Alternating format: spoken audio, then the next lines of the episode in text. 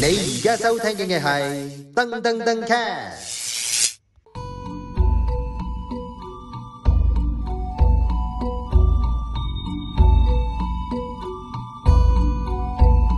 好，嚟到我哋第六集嘅泰文泰二代，歡迎收聽 podcast 嘅朋友，或者睇緊 YouTube 嘅朋友，有 Victor 同埋 Roland 梁志興喺度嘅。咁啊，我今日正正經翻少少先，係啦， s 係啦 w 啲卡，我係 Vita 老師。係啦，我唔講泰文住，係啦，因為咧去到呢個第六集咧，我哋想咧進入咧，咦嚟緊呢二月份咧，我哋二月一號就係過香，即係中國人嘅農曆新年啊嘛。咁泰國方面咧，當然有佢哋嘅傳統啦，我哋遲啲先慢慢講啦。但係 Victor 咧就話想講一講咧，就係咧關於你逢星期幾出世嘅人咧，你有好多嘢唔同嘅，譬如個性格上啦、個守護神啦、幸運嘅顏色等等都唔同嘅喎，係咪啊？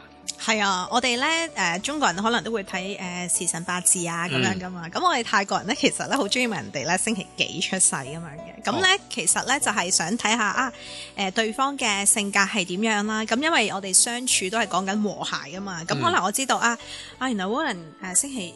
誒一陣，我哋再睇下你星期幾出世啦。星期幾出世嘅喎，原來咧誒、我就同你，我就會知道點樣可以同你相處會更加和平啲啦。哦，咦，咁大家可以逐集咁樣聽，咦，原來啊對方或者自己係星期幾出世有咩唔同啦？係啦，或者係同埋咧，我哋每一個人咧，其實誒、呃如果喺泰國，我哋係誒呢一種咧，其實係嚟自印度婆羅門教嘅。咁咧，其實我哋每一個人 OK 出世都有個使命噶嘛。哦，係啦，其實你越快揾到你嘅使命，嗰啲人就會越快成功啦，即係可以係咁樣講咯。哦 OK 咁或者有啲人仲係好迷茫，有可能幾廿歲都唔知自己想點嘅，咁係其實係未知道其實自己今生出嚟係做啲咩使命，或者邊日最啱自己啊咁樣。嗯咁、所以我哋就可以用我哋誒、呃一個好似街拉咁樣咯。好，俾個指引大家。係啦係啦喂，和諧泰文點講？頭先你聽到我哋講和諧，和諧，我哋都有好多哇，噶。好多添係㗎！啊哇，你有陣係時啊做泰文翻譯咪好慘咯。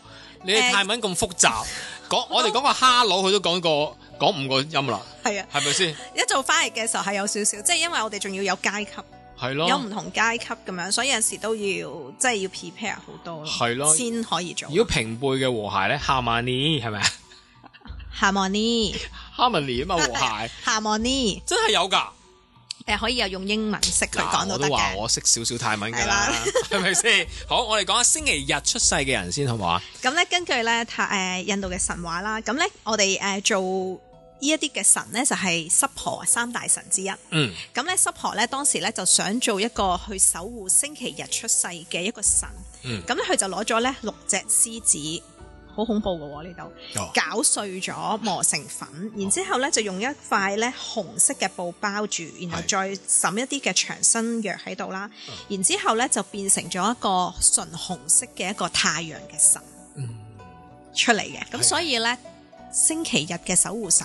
誒嘅守護即係最 lucky 嘅顏色嗯咧，就係紅色啦。哦，紅色，係啦，咁神獸咧就係 獅子，我想我以為你話神獸嘅泰文係 咩咧？閃哨，係啦，咁星期日咧嘅泰文咧就係運阿鐵，咦？呢個要學啦。星期日嘅泰文係咩？混壓鐵運阿鐵係係啦，紅色咧就係屎釘，屎釘，係啦，屎釘呢個壺上邊有屎釘，紅色啊。紅色係啦 OK，， 咁咧所以如果嗱誒，我哋講下佢嘅性格啦，嗯咁啱啱你聽完啦，你覺個得人星期屎咯日係啦，因為屎釘係代表佢顏色。誒呃屎係顏色，釘就係紅咁解啦係，咁其實佢係呃誒係獅子去做出嚟噶嘛，所以你覺得個人會係點樣咧？誒，進取、進取啱啦，兇猛，係啦。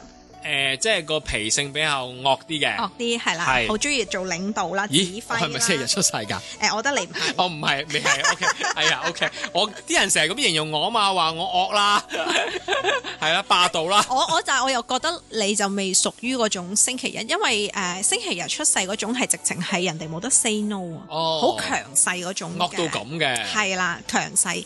咁但係星期日嘅出世有啲咩呢？我哋泰國可能講緊他信啊，嗯而家嘅誒總理巴育啊，呢啲就星期日出世嘅。哦，咁好啱做總理唔係喎。係啊，即係佢哋嗰個係我係就咯要做最大嘅。係係係。即係嗰種，但係誒呢個就係可能佢哋嗯人生嘅目標啦，即係我就一定要做，我就要做到最大。咁通常我哋呢啲係有得睇咯，大概。真係有得睇嘅喎。係啦有一次咁佢哋我哋嗰啲咩中意指十揮十幾人型格嗰啲 friend 喎，呢啲真係。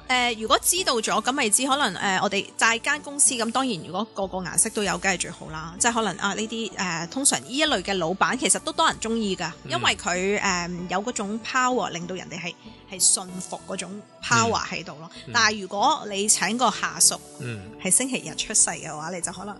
大鑊。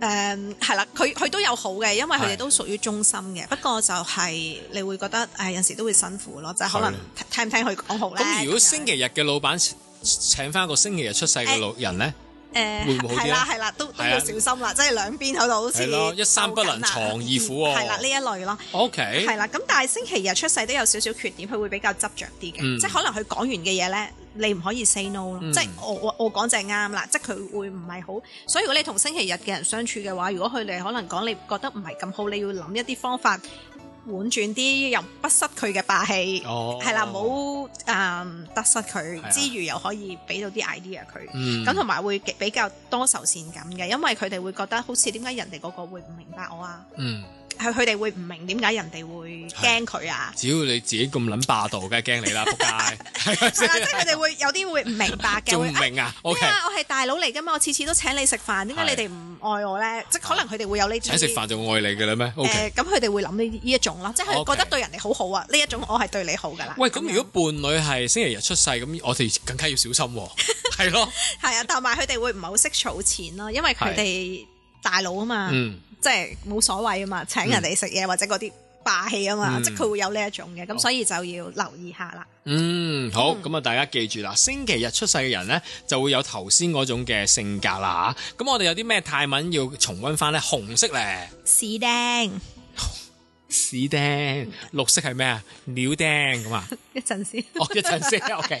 冇騷亂人哋。好，星期日呢？星期日點講啊？混牙鐵混壓田，咦啊？逢星期日出邊好多姐姐嘅喎，我哋係啊中環混壓鐵。索曼尼姐姐 ，OK OK，好 OK，好好，我哋下集講下星期一出世嘅人啦。好，สวัสดีค่ะ 唔念咪係，掉咪你。你而家收聽嘅係噔噔噔 cast。